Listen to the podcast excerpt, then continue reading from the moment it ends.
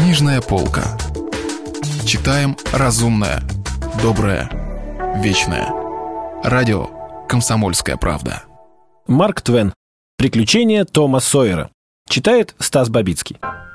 Глава 26. Мальчики работали, обливаясь потом, около получаса. Никаких результатов. Они трудились еще полчаса, и все-таки ничего. Гек сказал, неужто они всегда так глубоко зарывают? Бывает, но только не всегда, не каждый раз. По-моему, мы просто не там роем, Гек.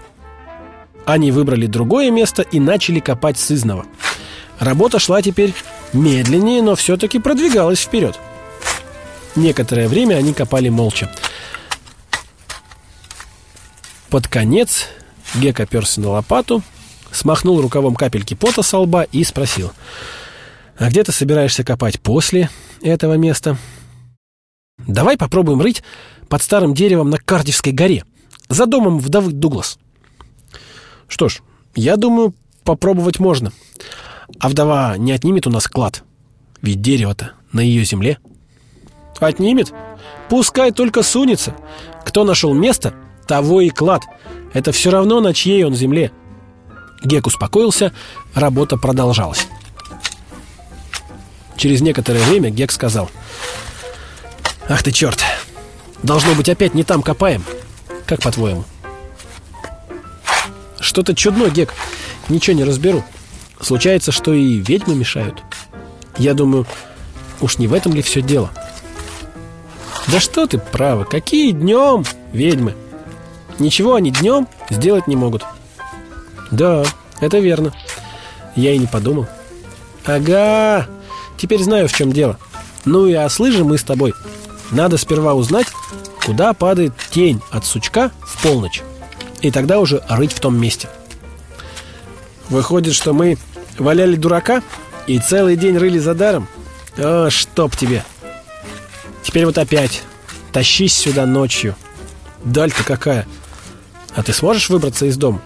Но еще бы. Все равно придется рыть нынче ночью. Ведь если кто-нибудь увидит эти ямы, сразу поймет, в чем дело, и сам начнет рыть. Ну что ж, я тебе мяукну нынче ночью. Ладно, давай спрячем лопаты в кустах.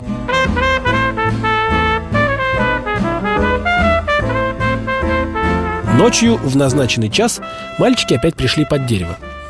Они уселись в тени и стали ждать. Место было уединенное, и час поздний, истори пользовавшийся дурной славой. Поэтому в шорохе листвы им слышались голоса духов, привидения таились по темным углам, глухой лай собаки доносился откуда-то издали, и Филин отзывался на него зловещим уханьем. Мальчики разговаривали мало. На них действовал таинственный ночной час – Скоро они решили, что полночь уже настала, отметили, куда падает тень, и начали рыть. Надежда ожила в них. Интерес к делу все возрастал, и усердие с ним наравне. Яма становилась все глубже и глубже, но каждый раз, как лопата обо что-нибудь ударялась, они испытывали только новое разочарование. Наконец Том сказал, «Напрасно мы стараемся, Гек. Опять не там роем». Но как же не там? Ведь тень падала как раз в этом самом месте. Знаю, что падала, да не в том дело. А в чем же? Так ведь времени мы не знали, наверное. Скорее всего, было или слишком поздно, или слишком рано. Гек выронил лопату. «Так и есть», — сказал он. «В этом-то и беда. Придется и эту яму бросить. Верного времени никак не угадаешь, да и страшно очень. Ведьмы и привидения так везде и носятся». Я все время чувствую, что за спиной у меня кто-то стоит. А повернуться боюсь. Может, и впереди тоже кто-нибудь есть. И только того и дожидается. Как мы сюда пришли, меня все время в дрожь бросает. Но и со мной это не лучше, Гек. Ты знаешь, когда зарывают деньги, то сверху всегда кладут мертвеца, чтобы он их стерег. Господи, да-да, я сколько раз это слышал. Том, не нравится мне, что мы копаем в таком месте, где есть мертвецы. С ними, знаешь, шутки плохи. Мне тоже не очень нравится их трогать. А вдруг из ямы высунется череп, да как скажет что-нибудь. Брось, Том, и так страшно. Еще бы не страшно, Гек. Меня мороз по коже дерет. Знаешь, Том, давай бросим это место и попробуем где-нибудь еще.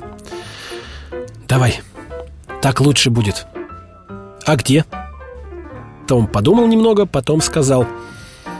Давай в том старом доме, где не чисто Вот где. Да ну его к черту. Не люблю я таких домов.